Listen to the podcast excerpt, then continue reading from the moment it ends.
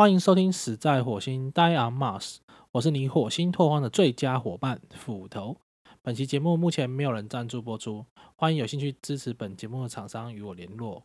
这个节目主要会聚焦在电动车，还有围绕着 Elon Musk 的那些公司，包含像 SpaceX、Boring Company 等等。今天呢，我们要来谈谈就是 BAAS 电动车的电池租赁到底有没有搞头？在这两天有个新闻稿，就是呃，未来汽车在中国非常火红的新能源车的公司呢，它最近提出了 BAS 的服务，Battery as a Service 哦。那我们把 BAS 的服务其实可以分成两个部分来讲，一个是电池租用的服务哦，另外一个就是未来引以为傲的换电服务。我们先从换电服务来讲。现在的使用环境到底有没有人在使用换电服务？根据未来汽车目前提供的数据哦，它已经在六十多个城市部署了一百四十三座的换电站，而且已经实现了超过八十万次的换电服务，平均每天都有上千次的换电服务，而一次的换电时间呢，主要会花费差不多三分钟。啊，当然对车主来讲，整个过程呢可能不会超过五分钟哦。那以换电来说呢，这个费用要怎么算呢？它的算法呢，其实是用换电前跟换电后的电池的电量差去乘上呢这个换电站本地的电费，然后再加上换电的服务费哦。不过目前呢，如果你是未来汽车的首任车主呢，你是终身免费哦。那此外呢，也有所谓的电池套餐服务哦。这个电池套餐服务就是让你一个月可以使用十五次的换电或是代客家电的服务。我们等下解释一下代客家电它一个月呢可以提供你一千度的电哦，那你每个月只要付九百八十块人民币，或是一年付一万零八百人民币哦。那它所谓的换电就是我们刚刚体体体会到，就是啊，我们把车子开到这个换电站。那在换电站进行这个换电服务，它的换电站其实也不用很大，大概三个车位的大小。那什么是代客家电呢？代客家电蛮特别的哦，它是专员会到府去取车，然后再帮你的车带去充电。那这个代客家电服务啊，有点像我们这个代驾啊，或是呃等等的服务哦。换电的服务呢，跟租用电池的服务呢，它最大好处就是不用担心电池的老化，不用担心电池的衰退，甚至你不用担心你的电量不够用。例如说，你今天是用七十千瓦小时的电池哦，可是也许你需要的话，你可以租用啊一百千瓦小时的电池啊，或是换电的时候换一百千瓦小时的电池哦。那在中国这边有什么好处呢？像如果你是采用这个 BAS 服务的未来汽车车主呢，你的车价会直接减少七万人民币哦。那减少这七万人民币会使得你的车价变得更有了竞争力哦。以未来汽车的 ES 八为例的话，它是三十八万起哦；ES 六的话是二十七万起哦；EC 六的话是二十八万起哦。那 S E S 八来讲的话，其实有点像是 Model X 这样大小的 S U V 哦。那以 E S 六来讲的话，约等同于类似 Model Y 大小的 S U V 哦。那 E C 六就比较像我们平常讲的 C U V 哦。那你刚刚会发现，就是 E S 六跟 E C 六的起价都在三十万人民币内。三十万人民币在中国当地的能源补贴政策呢，是在三十万人民币内呢，它会私人用车的话会补贴。二零二五零人民币哦，就是差不多会补两万块。那我们这边顺便让大家提一下，Model 三 Standard Range Plus 在中国的超的特斯拉的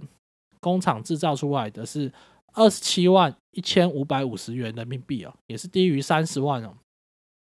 目前这个 BAS 服务呢，在中国地区会提供七十千瓦小时的电池，那租用的费用呢是每个月九百八十块人民币哦，所以可以去算一下哦，我们刚刚七万块折下来价钱哦，大概可以租五六年哦。那日后呢，你可以根据你的需求，你可能可以去租用到一百千瓦小时的的电池哦。那讲到电池换电哦，我相信台湾的朋友们应该都会想要跟 GoGo 来做一个比较。我们都知道 GoGo 的营业方式，它是电动机车，可是你的电池呢，主要的方式是透过换电站方式来进行换电，所以 GoGo 的电池呢，并不是 GoGo 的车主所持有的，你只是跟 GoGo Network 这间公司做一个租用。那 GoGo Network 这间公司其实也是从 GoGo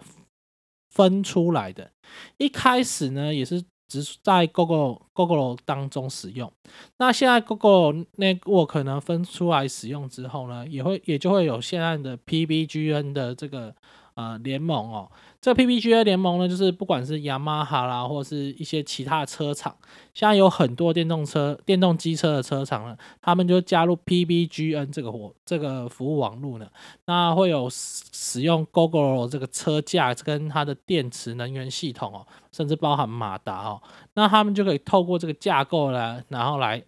制作自己的车子啊，像红加藤啊跟雅马哈的车子。啊，PVGN 都是非常有名车子，很多人都很喜欢哦，甚至觉得做的比 GoGo 本身还好。那同样，我们看到 GoGo 它分出这个电池资产公司叫做 GoGo Network。那蔚来汽车呢，它是在跟宁德时代，然后还有。香港的国泰君安国际哦，还有湖北省的湖北省科技投资集团呢，他们合作成立一个武汉未能电池资产公司。所以之后呢，这个电池呢，不管是它的太旧啊、换新啊、处理啊，通通都是从这个武汉未能电池资产公司来处理哦。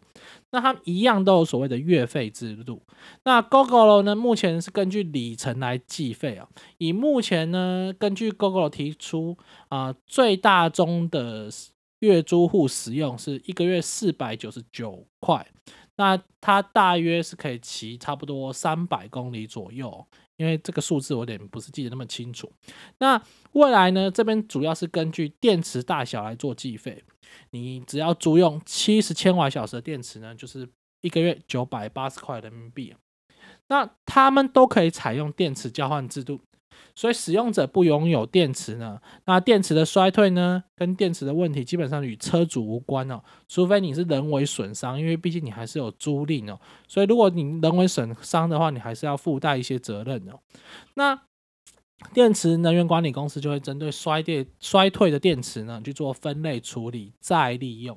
所以这整个使用上来讲呢，对 user 来讲，对我们车主来讲呢，你就是付一点。短短的月费，那你可以根据这付出了这个短短月费之后呢，你就不必实际上去拥有这个电池，所以在你的电动车可能五年后，你可能就可以换成一百千瓦电池，甚至一百二十千瓦、一百五十千瓦都有可能哦。因为这颗电池不是属于你的，所以你的车子呢也不会因为呢啊你的电池保护到期，或是你的电池在三五年后已经不符合使用的趋势，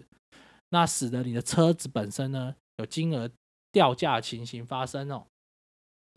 那我们另外来讲讲电池交换标准的部分哦。GoGo 的话呢，它是 PBGN 哦，也就是它自己去建设的这个换电站。那当然呢，它在针对部分的车款啊，也有提供这个就是自己在家里做充电的服务。哦。当然，这个充电服务啊，因为它是以里程来计费，所以。你即使在家里自己充电的时候呢，它还是会计算你这个里程的费用。可是未来汽车它不一样哦，未来汽车它是租用电池的服务哦，它不会去管你电池使用了多少里程哦。那而且呢，未来汽车呢，它现在其实参与了中国部内部的国标制定，就是国家标准的换电站的制定哦，所以未来有很大机会。这个中国国家的这个标准的换电制度啊，就会采用未来汽车的这一套哦，也就是未能能源的这套公司的换电机制哦。我们刚刚讲了那么多，哦那到底这个 BAAS 这个服务呢？啊，这个电池租赁的服务呢？在中国到底有没有优势哦？其实以个人的看法来说，以目前 GoGo 在台湾的市占率跟它的整个运作机制哦，它目前其实已经几乎大部分垄断了台湾的电动机车市场，而且台湾的电动机车市场目前的确都是以这个换电为主流。那我相信啊，以未来汽车跟未能公司在中国如果都开始普遍采用这个 BAS 的服务，这个 BAS 的换电机制或是电池租赁机制之后，我觉得这整个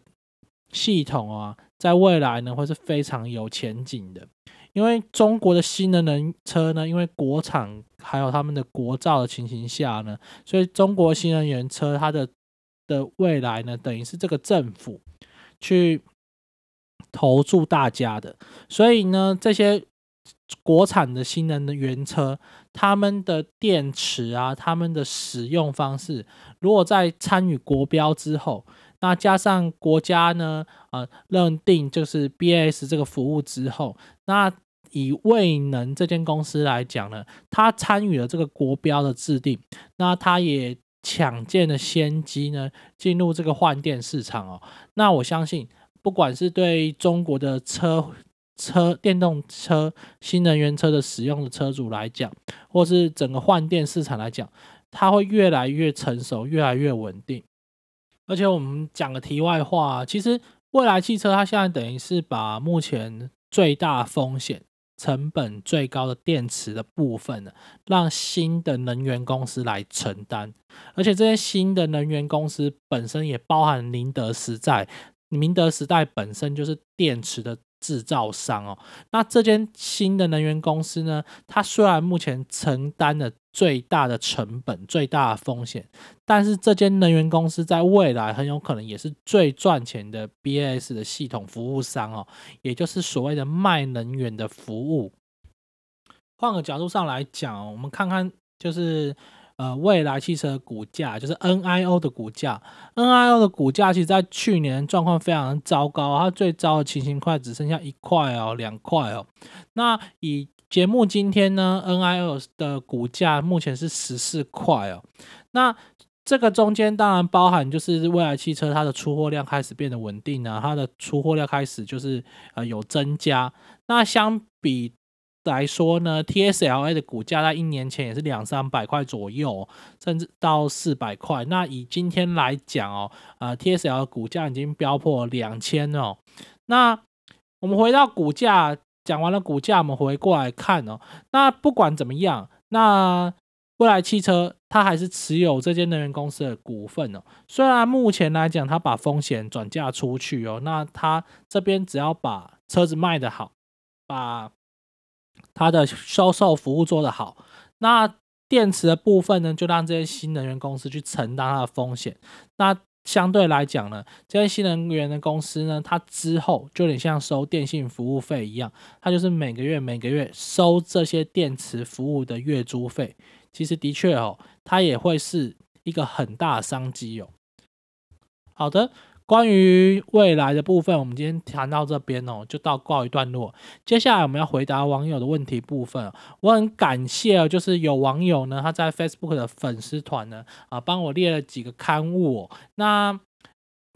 我必须这边先讲一下哦，特斯拉因为 OTA 的关系，然后以及就是生产上呢，它一直有在做这个步进的调整。所以很多答案并不一定符合所有同车型的车主，仅能够当做参考。那我们先提提一下他的第一个问题哦。他第一个问题是说，直到近期呢，台湾进口的 Model S 跟 Model X 的目的地充电的最大电流都是七十二安培。那没错。那最近呢，其实我是听到有部分交车的车友提出说，他的 Model X 只能抽到四十八安培。而且呢，其实美国的网页啊，它早在 Raven 推出的时候就已经更新了网页，就是 Model S、Model X 的 Long Range，以 Long Range 来标，而不是一百。低来标的那个时候呢，它就已经更新为新的版本，就是四十八安培。那我想这点可能就要麻烦请新的 Model S 跟 Model X 车主来帮忙了解一下，是不是现在还能够充到七十二安培，还是说就算是同时交车的车主，可能有部分的人是七十安培，有部分的人是四十八安培。啊，不要怀疑这种事情在特斯拉真的会发生哦。那第二点，他说今年度制造的 Model S 跟 Model X 已经可以支援 V 三两百五十千瓦的超充了。没错，近期呢，其实在二零二零点三二这个版本哦，从国外得到消息是，新版的 Model S 跟 Model X 都已经可以充到表定两百到两百二十五千瓦。那根据国外的车主实测的测试，其实可以充到两百五十千瓦小时的。那因为呢，今天开始呢。啊，有部分车友开始收到，在台湾呢，有部分车友开始收到二零二零点三二这个版本的更新。那也希望请啊 Model S 跟 Model X 的新车主呢，有机会可以在台湾的 V 三超级充电站为我们实际上做测试哦。那目前台湾的 V 三超级充电站在台北的话是台湾大学站，一共有三个充电桩共用一个机柜。那以台南的话呢，是在台南美术馆站，那一共有八支充电桩，是共用两个机柜。那因为 V 三超充其实也会有分享的问题呢，所以他们如果必须要充到两百五十千瓦，它必须保持车辆啊，第一个是车辆必须低于大大约二十趴以下，它才有机会充到两百五十千瓦。那第二个是它不能有人去跟它 share 这两百五十千瓦的充电哦。第三点呢，他这边提到说。充七十度电，那一度九块钱的话是六百三十块。Model 三呢，平均一度电可以跑六公里，那至少可以跑四百公里以上啊，并非三百多公里。这边的确是我的口误哦。实际上呢，Model 三 Long Range 跟 Performance 版本，它在全满电的情形下，大概可以跑五百公里左右。那不过我日常使用来讲呢，其实我的充电量不会高于九十趴啊，我的充电也不会让我电量低于二十趴，甚至通常呢，我只使用三十趴到八十趴这五十趴中间的电量，所以对我来说啊，一般来说的确，因为五百公里嘛，可是其实呢，我大概只用到六七十趴左右的电量哦，所以其实对我来说大概是三百多公里，那这个部分就是我的口误啊，谢谢他的指正。那第四点，他说动能回收是随着电池电力的饱和，不是一个渐进式的力道，而是一个清楚的界限。那在九十五趴的时候会关闭动能回收。那这边也谢谢他的提醒哦。动能回充呢，这边根据我对车主手册的一些的是看哦，还有就是我去看的车主手册，还有就是国外的一些网友实测数据呢，都跟高的电量还有低温的情况会有影响哦。我自己个人实测啦，就是我充电充到九十八的时候呢，啊，我的电能回充左边的虚线其实已经出现了。所以如果我在做长时间的下坡啊，或是啊比较陡坡的时候，那我的电能回充是会有受限的，因为我没办法把这些电量全部充回来哦。那如果是 Model S 跟 Model X 的话，会在它的仪表板上，它圆形仪表上上会有一个圆弧的仪表，上面会有动能回收的限制表示。那我非常谢谢这位网友补充，九十五帕系统会直接强制关闭动能回收。那这个就是有一些网友他会贴。贴出来就是说啊，它会出现一个什么车辆动能回收受到限制的这个警示讯息哦。那因为我个人平常的习惯，我是不会充超过九十八的，所以我本身其实并没有看过这个讯息。那谢谢这位网友补充哦。那我我们希望就是之后啊，就是如果有任何的呃。节目有任何的错误啊，那希望大家都能够呃留言来跟我反映哦。那我会在节目的最后呢，呃，跟网友做一个 Q&A 呢，并且把这些反映的事情回馈在这边。那谢谢大家，今天的节目就到这边告一个段落，拜拜喽。